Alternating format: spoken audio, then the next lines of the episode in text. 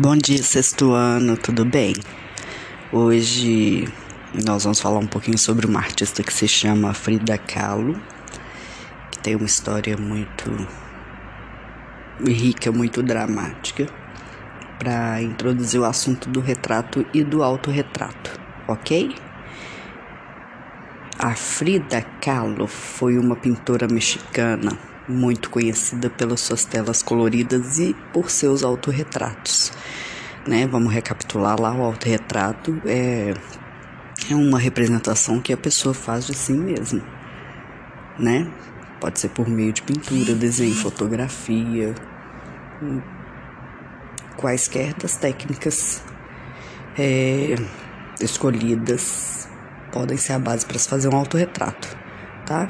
Ela teve um sucesso muito grande e ajudou a promover a cultura e as tradições do seu país pelo resto do mundo, né? Fez o México é, aparecer no meio das artes também. Ela hoje, né, atualmente, esse rosto da Frida Kahlo virou uma imagem, é, digamos assim, incontornável na cultura nossa nossa cultura ocidental principalmente, né? É, na verdade a sua fisionomia tem sido estampada em todo tipo de produto. Né? A gente vê o rosto da Frida Kahlo, que tem a sobrancelha, é, aquela artista vocês vão ver aí, que tem a sobrancelha pertinho, juntinha, né? Que tem um bigodinho. né? Ela foi uma pessoa muito, frente, muito à frente do seu tempo e usou da pintura para retratar, retratar os vários episódios muito cruéis e dolorosos da biografia dela também e expressar a visão que ela tinha sobre o mundo. Ela vai nascer no México no dia 6 de julho de 1907 né? E pertencia a uma família de ascendência alemã, espanhola e indígena. A Frida foi a terceira das quatro filhas do casal e vai crescer na Casa Azul, que era a residência da família onde ela viveu uma grande parte da sua vida. Né? Hoje a Casa Azul é um museu dedicado às obras e e a outra parte, as outras áreas da biografia da vida da Frida Kahlo, que é possível visitar, deixei o link para fazer uma visita virtual aí. Tá bom? E aos seis anos ela começa a ter problema de saúde que vai atormentar daí diante para o resto da vida dela. Ela tem poliomielite e deixa e essa poliomielite deixa sequela no pé esquerdo dela. Quando ela tinha 18 anos, ela sofre um acidente muito grave quando ela estava dentro de um ônibus e esse ônibus vai vai bater em um trem. E ela vai ficar muito ferida, muito machucada, o corpo dela vai ficar com muitos ferimentos, fraturas, e ela vai ter que fazer várias e várias operações e ficar internada um período muito grande no hospital ela embora ela já frequentasse aulas de modelagem e desenho, ela não manifestava um grande interesse pela pintura até essa fase. Então, na época de convalescência, né, o pai dela vai montar um cavalete para que ela pudesse ocupar o tempo pintando na cama. Ela ficou muito tempo de cama, deitada, tentando se recuperar dos, dos ferimentos. Então, aí começa uma paixão que vai durar para o resto da vida dela, uma paixão pela pintura. Ela começa a pintar cada vez mais e produz muito e muitos autorretratos. E como ela estava passando por um momento difícil de dor, de, né, de desfiguração do, de um corpo muito machucado, com colete ortopédico que teve que usar, isso tudo é retratado nesses autorretratos. Né? Frida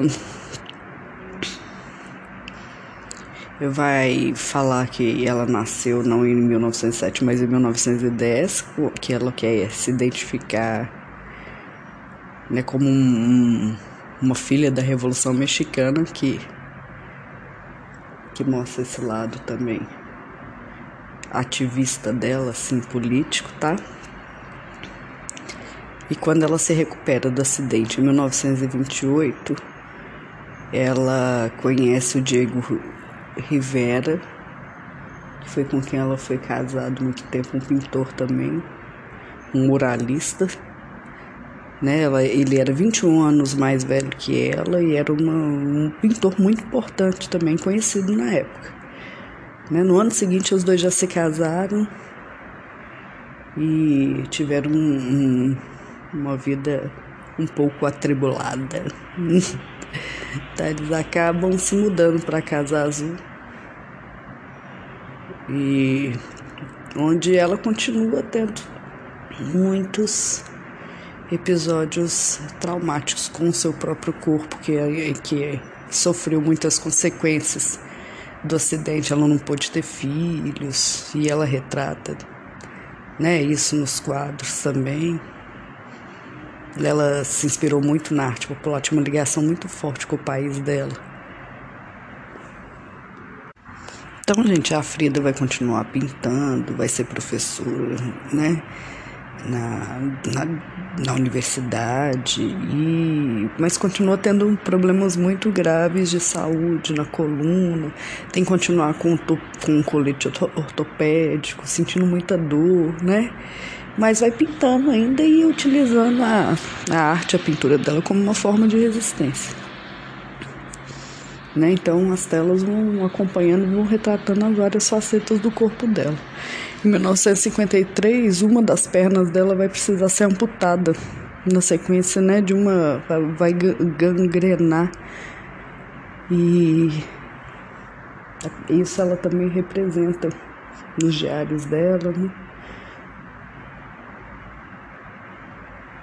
É, no outro ano ela vai morrer de embolia pulmonar. Hum, e, e deixa a obra e os autorretratos e retratos e uma história muito dramática, muito chocante para todo mundo. Tá? Mas a relação da Frida com a pintura sempre foi muito especial, né? Desde o começo o trabalho dela vai servir como um escape da dor, né? Vai com a doença e vai funcionar também como uma forma de expressar e contar a história dela mesma. Tá? Um dos temas preferidos da pintura, da, da pintora, ela era o autorretrato né, uma parte muito grande do acervo de Frida Kahlo são autorretratos. Né, o primeiro quadro que ela pintou foi o autorretrato em um vestido de veludo vermelho, que é um quadro lindo. Depois a gente dá uma busca aí lá no museu, no site do museu também, vocês vão poder ver e passear pelas telas todas, tá?